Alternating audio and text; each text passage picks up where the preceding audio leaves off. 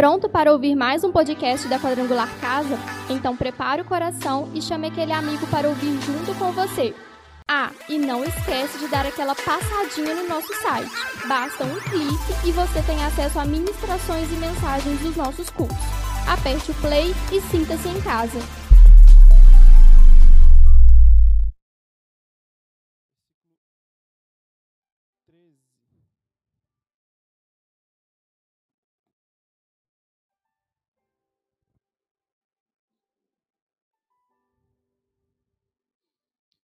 A Deus. Aleluias. Amém? Todos acharam?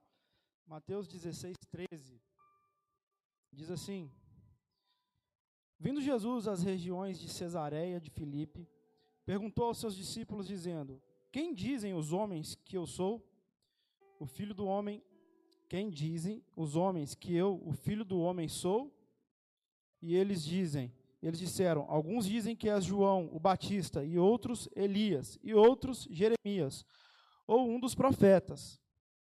Disse-lhes ele: Mas vós, quem dizeis que, que eu sou? E Simão Pedro respondendo disse: Tu és o Cristo, o Filho do Deus vivo. E Jesus respondendo disse-lhe: Abençoado és tu, Simão Barjonas, pois carne e sangue não revelaram isso a ti, mas o meu Pai que está no céu.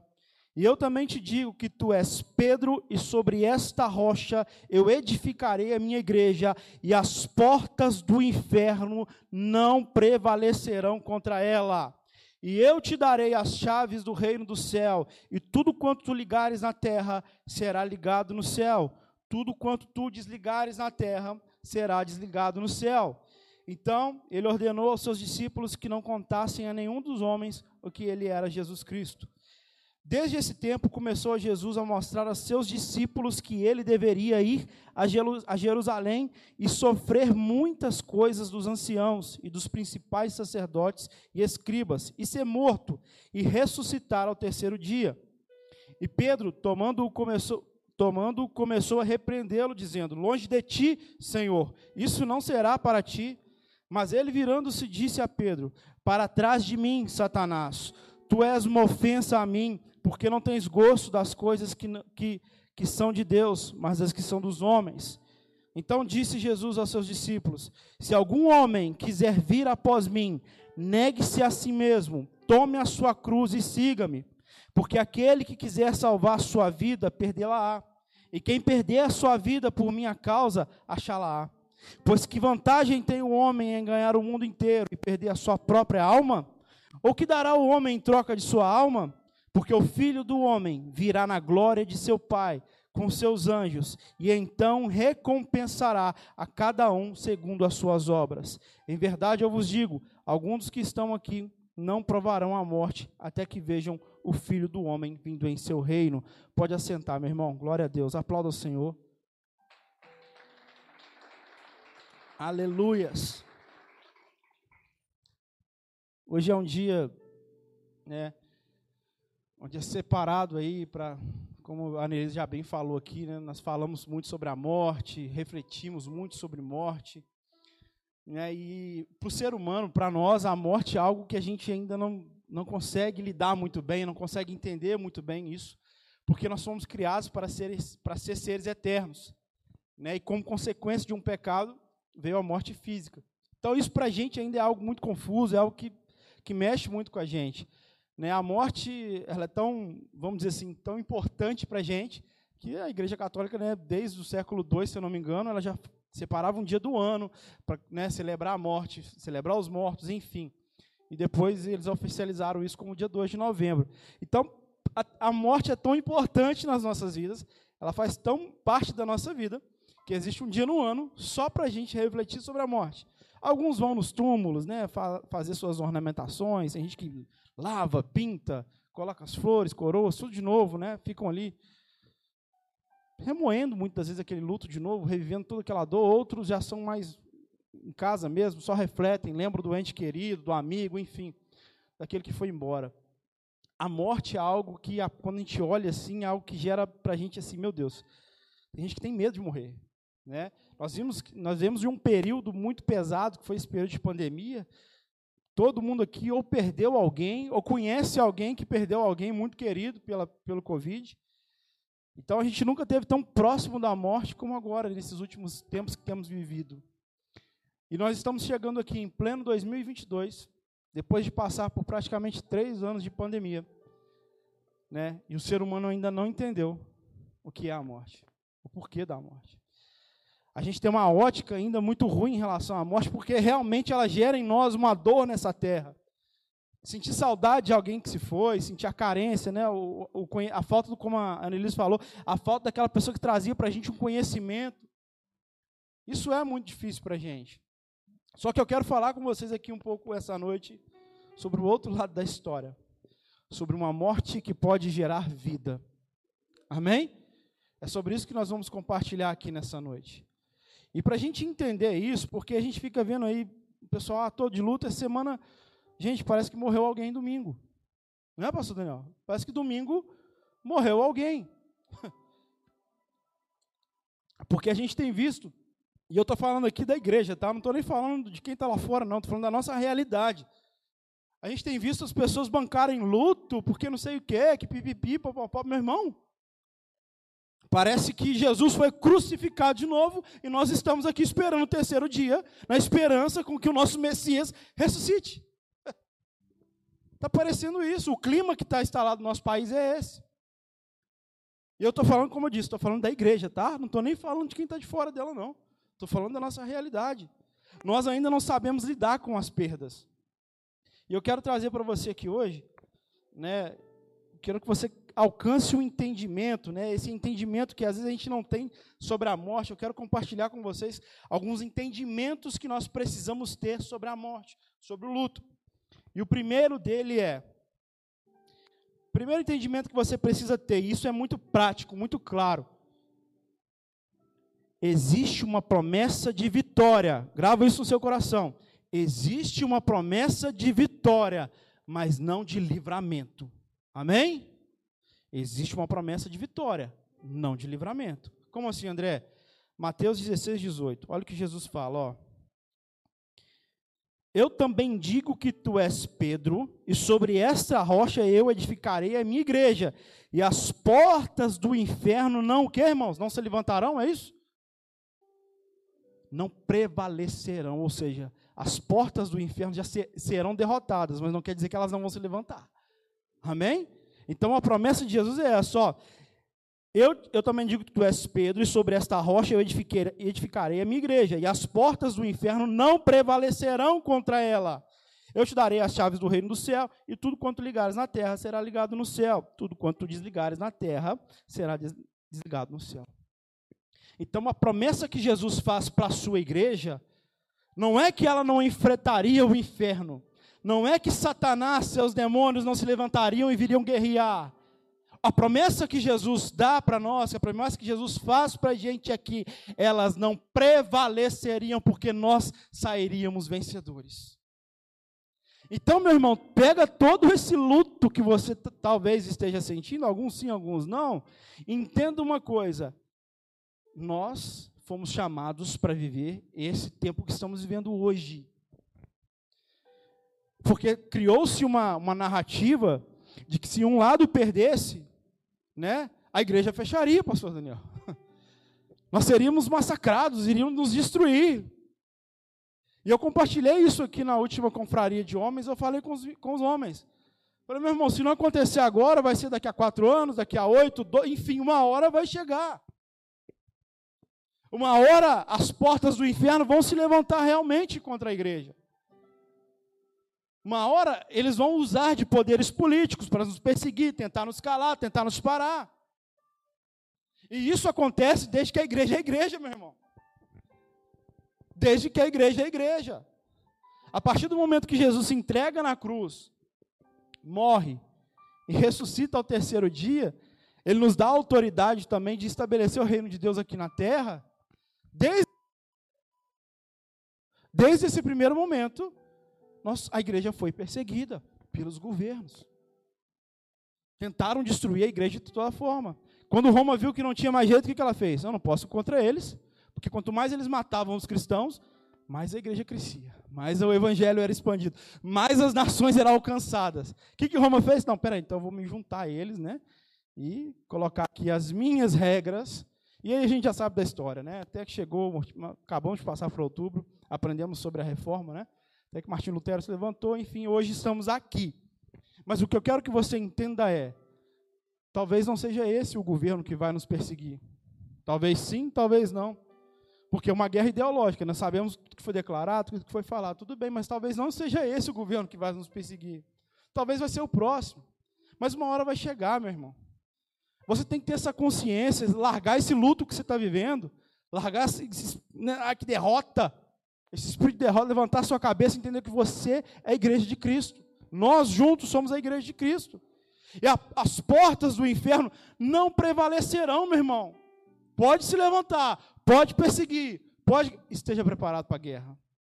Esteja preparado para viver esse momento. Deus te chamou para viver esse momento. Porque se você está aqui hoje, como igreja de Cristo, você foi chamado para viver esse momento.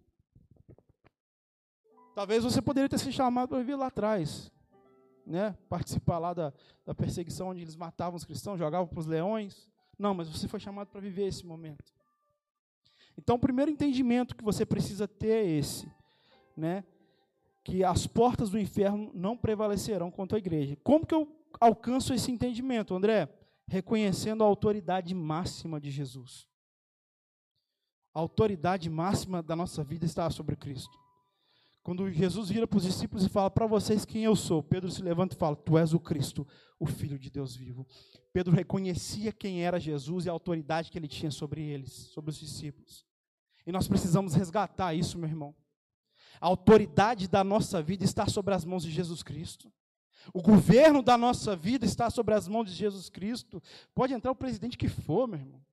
Pode, pode ser o anticristo. O governo da nossa mão continua sobre o governo das nossas vidas continua sobre as mãos de Jesus Cristo. Ele continua no controle.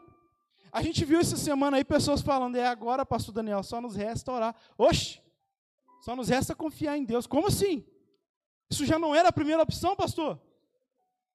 Só resta, o que resta é confiar em Jesus. Como assim? Isso já não era a sua primeira opção. Isso já não era o nosso primeiro norte. A gente tem essa mania de querer terceirizar, né? Ah, não, mas se eu coloco um presidente lá que é contra o aborto, que é contra a ideologia de gênero, eu não preciso cuidar dos meus filhos e educá-los em relação a isso. Né? A gente quer ficar terceirizando as nossas responsabilidades de pai e mãe e igreja para os outros. Se prepare, meu irmão. Deixa eu falar uma coisa: se prepare, você foi chamado para viver uma guerra. O reino de Deus, para ser estabelecido, é através de guerra. Então vamos sair para a rua com arma matando os outros. É isso não, tá, irmão? Pelo amor de Deus. Entenda o que eu estou falando. Guerras espirituais. Vamos ser atacados 24 horas como já somos. Pode ser que essa guerra fique mais intensa. Mas quando eu reconheço que Jesus, Jesus tem o controle da minha vida, acabou, meu irmão. Acabou. Eu sei que as portas vão se levantar, mas não vão prevalecer. Aleluias. Outra coisa que eu preciso quebrar a idolatria das coisas deste mundo. A gente é apaixonado com essa terra. É por isso que a gente tem medo da morte. Porque a gente, nossa, meu carro, nossa, minha casa, nossa, meu isso, nossa, minha, meu salário, nossa, minha aquilo. A gente é apaixonado, é apegado às coisas materiais. A gente idolatra isso como se isso fosse tudo para a gente. E no dia de amanhã a gente morre, provavelmente fica para os nossos filhos e eles vão torrar do jeito que eles acharem que tem que torrar. E não vai nem lembrar de você. Então, meu irmão, não se apegue. Lute, não estou falando que você não precisa, pode ter o um melhor carro, você não precisa, né, você não pode ter uma melhor casa, um bom trabalho, não é isso. Mas entenda uma coisa, isso é segundo plano. O primeiro plano é estabelecer o reino de Deus aqui na terra. Porque a morte para nós é lucro, irmãos. A gente volta para casa, lá não vai mais ter guerra, não vai ter perseguição, não vai ter mais choro, não vai ter mais dor. Lá nós vamos encontrar as pessoas que nós amamos e o principal, vamos estar face a face com o nosso mestre. Não trate a mensagem da cruz como algo que não seja um propósito de Deus para você para me alcançar esse entendimento que as portas do inferno não prevalecerão contra a igreja, eu não posso tratar a mensagem da cruz como que não, seja, como que não fosse algo de Deus para a minha vida. Nós vemos aqui que Jesus falou: se alguém quiser vir após mim, tome a sua cruz e me siga. Evangelho aponta para a morte, irmão. Guarde isso no seu coração. Evangelho aponta para a morte. Para a morte do eu, para a morte das nossas vontades, para renunciar aos nossos desejos. O Evangelho aponta para isso. A vida que o Evangelho aponta é a vida eterna, não é a vida aqui na terra. Como eu falei, não te impede de você viver e desfrutar do melhor aqui, não é isso. Mas a vida a qual Jesus né, aponta aqui no, no seu sacrifício não é para que a gente tenha uma vida boa aqui na terra, é para que a gente seja salvo e tenha uma vida lá ao lado do Mestre. Então, o primeiro entendimento que eu preciso ter é esse: existe uma promessa de vitória e não de livramento. Eu vou ter guerra desde o dia que eu levantar minha mão, entregar a mão a Jesus, minha vida a Jesus, até o dia da sua volta. É guerra 24 horas. É o guerra todo dia, irmão. Vai entrar governo, vai sair governo, vai piorar. Tá? Não vou aqui ficar maquiando para você as coisas. Ah, porque se um tivesse ganhado, né, as coisas seriam mais fáceis. Seriam não, irmãos. Porque se fossem mais fáceis, a gente poderia pegar nossa Bíblia, fechar e guardar dentro do armário. Estaria errado. A tendência é piorar. A tendência é piorar. E você precisa se preparar para isso. Você precisa preparar os seus filhos para viver isso. Nossos filhos serão os próximos evangelistas. Os nossos filhos vão evangelizar essa geração de professor doutrinador que está se nascendo nas escolas. Você já parou para conversar com o universitário federal? Os caras fizeram uma lavagem, os meninos estão tudo lunático. E quem vai evangelizar esse povo é os nossos filhos. Não é o presidente. Não são as leis. São os nossos filhos que vão evangelizá-los. E como eles vão ter bagagem se nós não os prepararmos para isso? Como que eu vou preparar meu filho? Eu não tenho tempo. Morra para você. Morra para você. Foi para isso que Deus te chamou. Porque tem pessoas que não vão evangelizar o mundo, não vão ganhar nações, mas vão levantar missionários dentro de casa, vão treinar missionários dentro de casa. E seus filhos colocarão os pés aonde vocês não colocaram. E para isso você precisa morrer. Para isso você precisa lançá-los, treiná-los, prepará-los porque as portas do inferno vão se levantar, mas não vão prevalecer, meu irmão. Segundo entendimento, né? Segundo entendimento que eu preciso ter sobre a morte. Existe um propósito na morte. Como assim, André? Mateus 16, 21. Vamos lá. 21. Desde esse tempo começou Jesus a mostrar aos seus discípulos que ele deveria ir a Jerusalém e sofrer muitas coisas dos anciãos e dos principais sacerdotes e escribas, e ser morto, e ressuscitaria ao terceiro dia. Pedro, tomando-o, começou a repreendê-lo, dizendo: Longe de ti, Senhor, isso não será para ti. Mas ele, virando-se para Pedro, para trás de mim, Satanás, tu és uma ofensa a mim, porque não tens gosto nas coisas que são de Deus, mas das coisas que são dos homens. Jesus já tinha o entendimento que a morte dele teria um propósito. E quando nós começamos a entender que a morte, tanto a morte nossa para o nosso eu, para nossas vontades e desejos, né, quanto a morte, nossa morte física, que um dia vai chegar, não tem como a gente fugir disso, existe um propósito na morte. Jesus sabia disso. Jesus tinha entendimento disso. E como que Jesus alcançou esse entendimento? Primeira coisa que você tem que fazer, meu irmão, Fuja dos falsos ensinamentos.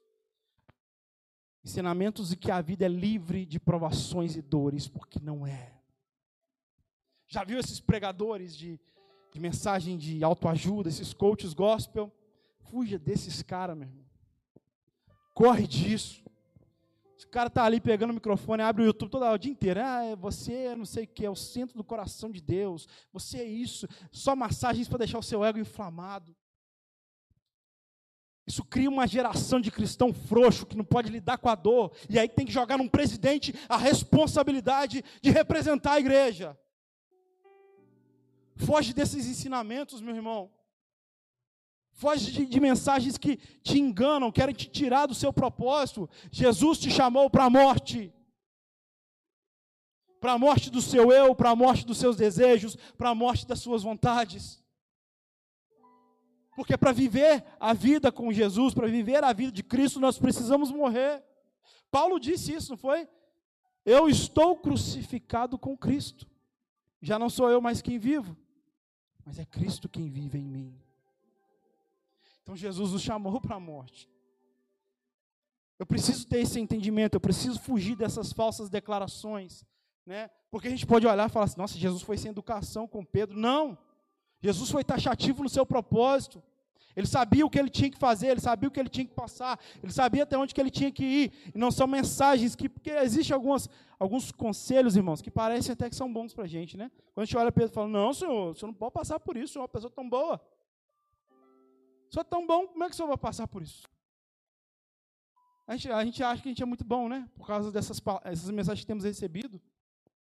Ah, eu sou o centro do coração de Deus. Né? Ah, Jesus não é nada sem mim. Coisas desse tipo que a gente tem que, ó, vazar. Foge dessas mensagens, foge desses pregadores. Corte relacionamentos profundos com pessoas que te influenciam a viver fora do seu propósito. Sai fora desse povo. O que mais tem é amigo que é tirar o foco disso. Não, você não pode fazer isso, não, rapaz. Que é isso?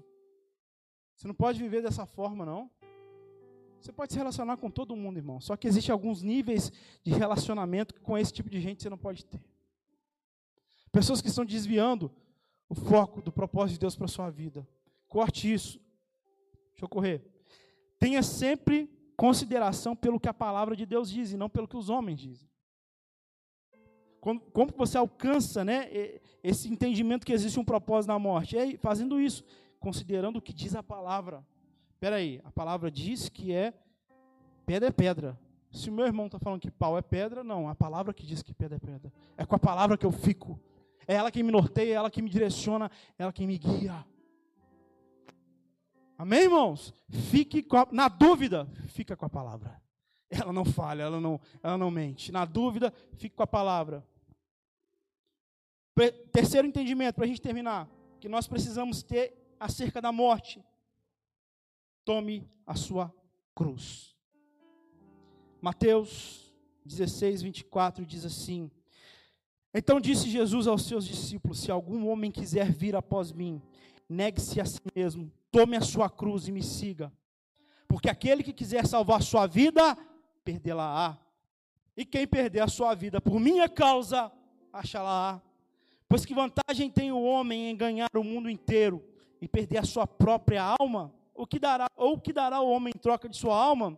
Porque o filho do homem virá na glória de seu Pai com seus anjos, e então recompensará a cada um segundo as suas obras.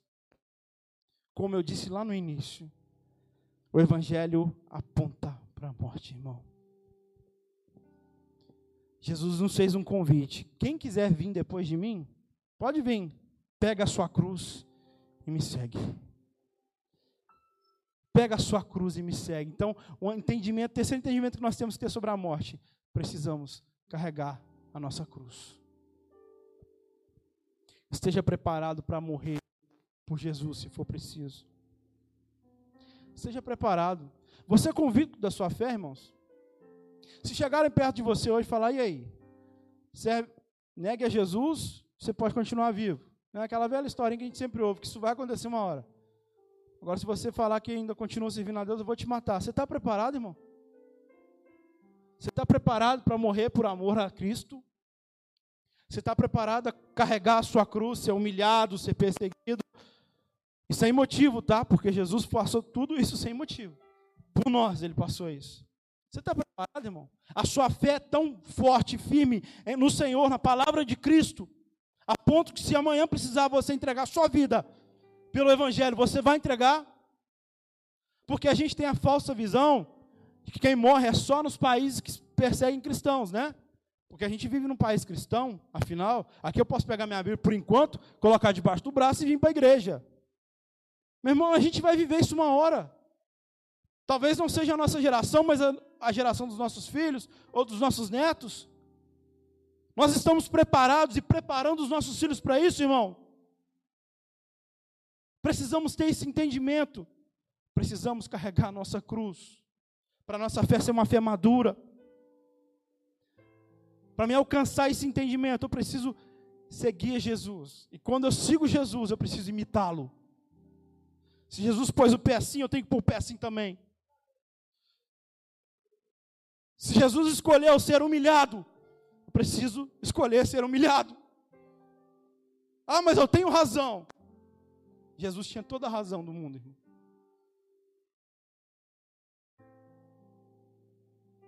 Precisamos ter mais entendimento sobre o que é a morte. Precisamos nos preparar para essa guerra. Precisamos entender não é o político A, político B, esquerda, direita, para baixo, para cima. Né? Nada disso. É tudo pelo Evangelho. É tudo por Ele. Nosso Messias, meu irmão, morreu. Mas ele ressuscitou o terceiro dia. A morte de Jesus foi um fato consumado, mas a sua vida e ressurreição ainda prevalece. Sou até hoje em nossos corações.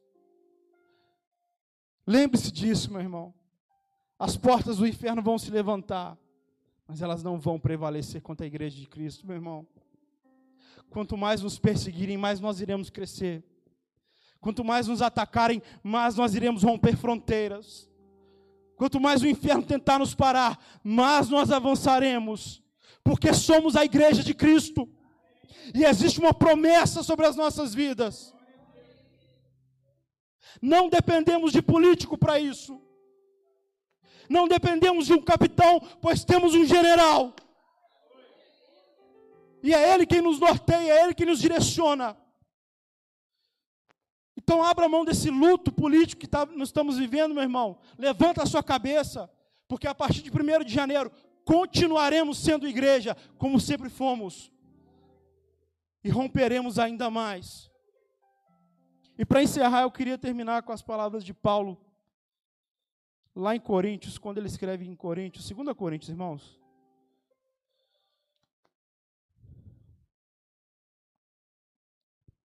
Segunda Coríntios, capítulo 4.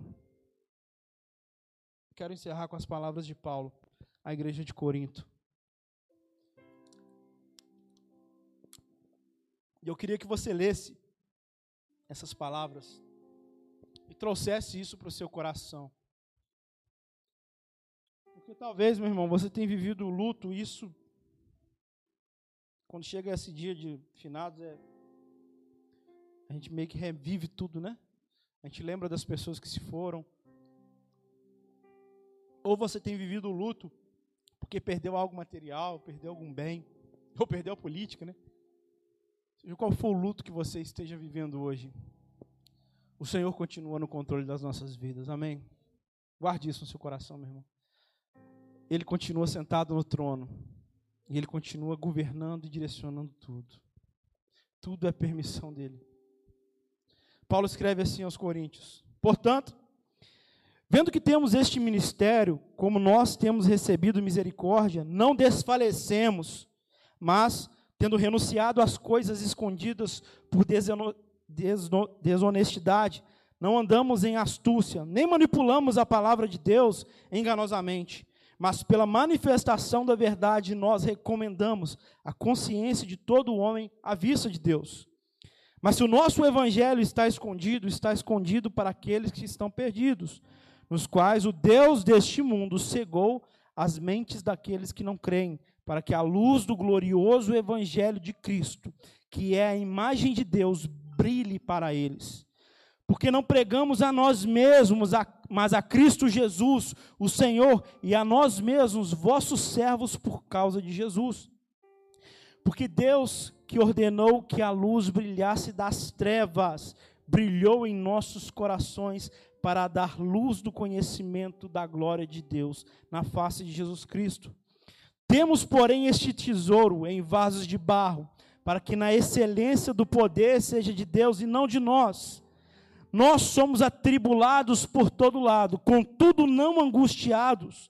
Nós ficamos perplexos, mas não em desespero perseguidos, mas não abandonados, abatidos, mas não destruídos, sempre carregando no corpo a morte do Senhor Jesus, para que a vida também de Jesus possa ser manifesta em nosso corpo. Porque nós que vivemos somos sempre entregues à morte por causa de Jesus, para que também a vida de Jesus possa ser manifestada em nossa carne mortal, de modo que a morte trabalhe em nós, mas a vida em vós, tendo nós o mesmo espírito de fé, conforme está escrito: Eu criei, por isso falei, nós também cremos e por isso falamos, sabendo que o que ressuscitou o Senhor Jesus também nos ressuscitará por Jesus e nos apresentará convosco, porque todas as coisas são por causa de vós, para que a abundante graça possa, por meio de ação de graças de muito, redundar para a glória de Deus. Por causa disso, nós não desfalecemos, mas ainda que o nosso homem exterior pereça, aguarde isso, irmão, Contudo, o homem interior é renovado dia a dia, porque a nossa leve aflição, a qual é momentânea, opera em nós um extraordinário peso eterno de glória. Não olhamos para as coisas que se veem, mas para as coisas que não se veem, porque as coisas que se veem são temporais, mas as coisas que não se veem são eternas, porque sabemos que a nossa casa terrestre deste tabernáculo há de se dissolver. Nós temos um edifício, uma casa eterna nos céus, não feita por mãos de homens, mas por Deus. Guarde isso no seu coração, irmãos. Ainda que nós pereçamos aqui, ainda que a nossa casa venha ao chão, ruínas, a nossa morada no céu, ela é eterna e ela foi feita pelo nosso Deus. Amém? Vamos ficar de pé. Vamos orar ao Senhor e que você possa, a partir de hoje, ter mais entendimento sobre o luto, sobre a morte. Entenda que há propósito de Deus na morte. Entenda que as portas do inferno irão de se levantar, mas não vão prevalecer. Entenda que você tem uma cruz a carregar até a volta do nosso Senhor. Amém? Pai, nós te glorificamos, nós te agradecemos, nós te exaltamos por tudo que o Senhor tem feito em nossas vidas, Pai. Obrigado, Jesus. Obrigado, porque o Senhor nos mostrou mais uma vez que todo o controle está em Suas mãos. Toda autoridade, todo poder está em Suas mãos. E é nisso que nós queremos nos apegar, Jesus. Somos a Tua igreja e temos a Tua promessa. Então nos fortaleça, meu Pai. Nos fortalece, renova em nosso coração esse entendimento que nós temos uma promessa como igreja e que aconteça o que acontecer, nós iremos romper, nós iremos vencer, nós iremos lutar, guerrear, e a nossa vitória já está garantida. Muito obrigado, Jesus, por tudo que o Senhor tem feito. Muito obrigado pelo próximo ano. Muito obrigado por tudo que o Senhor irá fazer. Que o Senhor nos dê uma força, entendimento e maturidade para saber que é o Senhor quem está no controle de tudo, Pai. Em nome de Jesus. Amém. Amém, irmãos.